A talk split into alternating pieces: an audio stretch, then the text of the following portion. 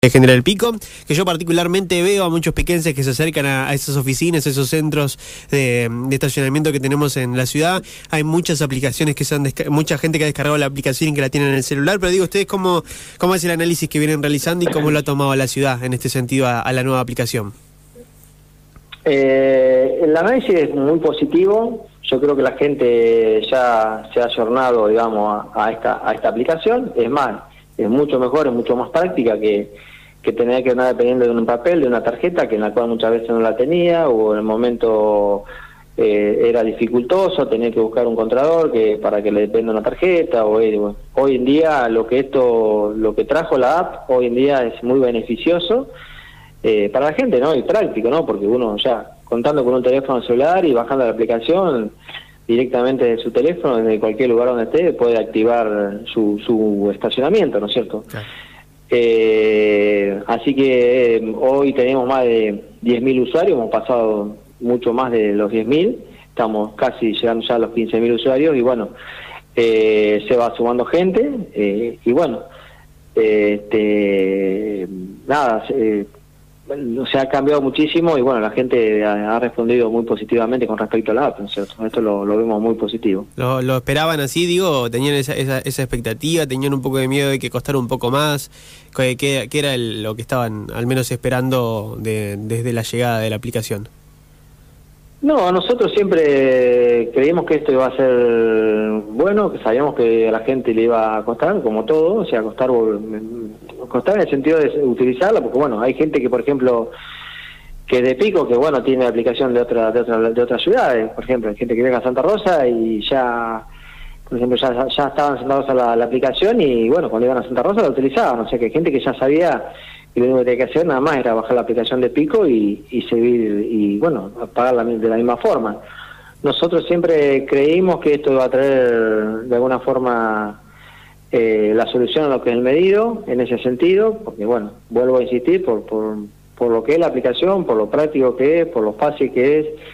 eh, lo ágil que es, y bueno, eh, para esto, pero sí estábamos convencidos que iba a ser para, de alguna forma, para, para bien que esta aplicación se utilizara acá en Pico. Ahora, teniendo en cuenta esto, digo, me decís que el balance es positivo, que hay más, hay casi 15.000 usuarios que, ya la tienen en la aplicación y muchos otros que no la tienen en su celular, pero que la utilizan a través de los distintos puntos. Digo, teniendo toda esta facilidad y todo, esta, todo este acceso que ya han, ya han recibido, ¿siguen siendo de todas formas muchas las multas que, que se siguen realizando en vehículos por, por estar estacionados y, y no haber pagado correctamente su estacionamiento medido en las zonas que, que deben hacerlo?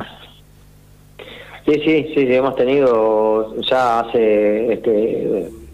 eh, habíamos arrancado a principio de mes con la, con la, este, perdón, con el mes pasado, este, en, junio ya arrancamos a infraccionar, oportunamente habíamos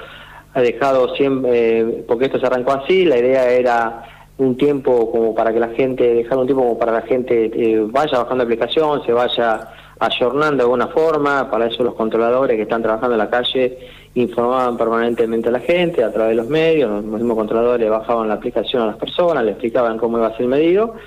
Eh, durante un tiempo se hizo se hizo todo trabajo de alguna forma de, educación más que nada de cómo cómo se hace cómo cómo, cómo se trabaja con la aplicación después se dejó se empezó a dejar un aviso a las personas que no activaban el sistema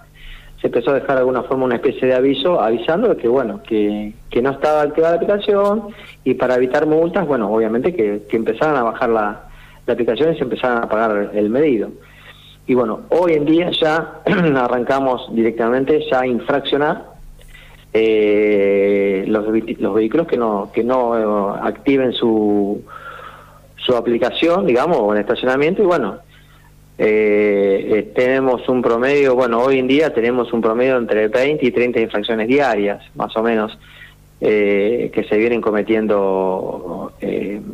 que se cometen en este caso por gente que no, no activa su, su, estacionamiento. Te apuro mucho si te pido un monto, ¿te acordás más o menos cuál es el monto por de multa por, por, no, por no activar el, el estacionamiento y cómo varía? Eh, eso depende, digamos, de la unidad fiscal y tarifaria, que tiene un determinado monto, pero bueno, eso eh, eh, todo depende, digamos, de cómo se, o por ejemplo, la aplicación te permite, si vos cometés la infracción y no pagaste estacionamiento medido, te permite pagarla a través de la aplicación, de la app, o en algún punto de venta de donde tenga para pagar la multa. Creo que estamos hablando hoy pagándola la, la multa, digamos, la infracción eh, por la app, creo que ronda entre los 2.500 y 2.600 pesos. Pagándola por la app. Después, obviamente, no, porque si después uno eh, no la paga, y bueno, eh, porque esto es el proceso es así para que más o menos esté informada la gente es si yo no pago dentro de los cinco días hábiles la infracción cometida por estacionamiento medido o sea a través de la app o en forma voluntaria ese, ese plazo se eh, finaliza automáticamente ya empiezan a correr los los tiempos legales eh, digamos los tiempos que son directamente a través del juego de falta. Ya el juego de falta es el que lo va a notificar a la persona que no cometió una infracción de medido y eh, venció los plazos eh, que tenía para pagar este, voluntariamente, por lo cual a partir de allí ya se la emplaza a la gente, se la notifica de que tiene una infracción, por lo cual la situación ya la tiene que resolver directamente del, del Tribunal de Faltas. Entonces, perdón que eh, repitamos, pero por las dudas, para aquel que no escuchó, son cinco días entonces el, el paso previo. Cinco días hábiles, vos tenés eh, eh, se contrata la infracción, ¿no es cierto? Se hace la infracción, la persona va, ve que su vehículo tiene una, una notificación de una infracción del medido, lo que tiene que hacer es ahí, bueno, ver si, primero ver si tiene la, app, ¿no es cierto?, en su teléfono, lo quiere hacer voluntariamente la aplicación, pagarla, la infracción la paga voluntariamente a través de la app o en algún punto de venta. Tiene esa posibilidad de hacerlo, si no tiene la aplicación, lo puede pagar en un punto de venta. Una vez que se vencen esos cinco días hábiles que se le da a la gente para pagar en forma voluntaria, pasa a ser, digamos ya, eh, pasa a ser, o sea, pasa a ser una infracción